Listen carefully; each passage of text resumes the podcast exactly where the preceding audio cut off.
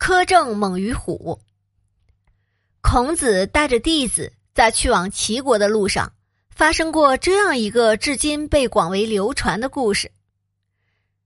有一天黄昏，孔子一行人途经泰山脚下，夕阳中，只见远处的山坳里有几处高高低低的坟堆，一个老妇人正在一座新坟前悲伤的哭泣，举目观望，一片烟雾茫茫。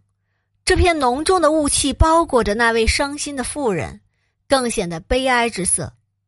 孔子不觉听出了老妇人哭声中的凄然之音，他让子路停车，自己扶着车前的横木听了一会儿，然后下车准备去劝慰这个悲伤的老妇人。孔子上前施礼，问道：“您这么伤心，所哭何人？”孔子很关心老妇人。想知道他为何如此伤悲。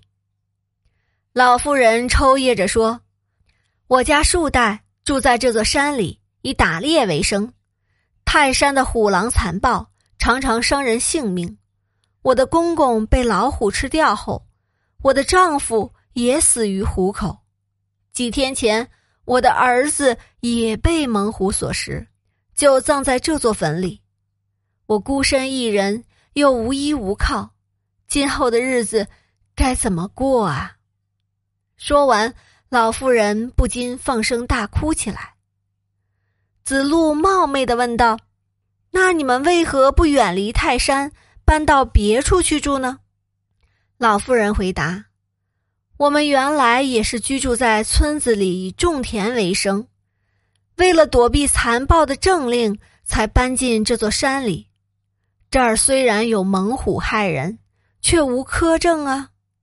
苛政比猛虎还要让人恐惧，苛政之危害可见一斑。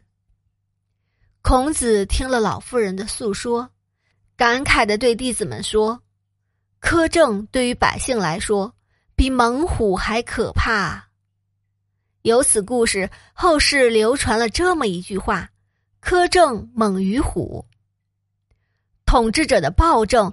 比吃人的老虎更加可怕，更加让老百姓痛苦。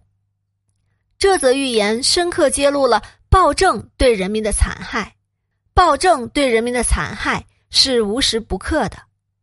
古代是人治社会，法律不健全，统治者的权力缺少有力的制约，因此统治者的昏庸残暴造成的恶果尤其严重。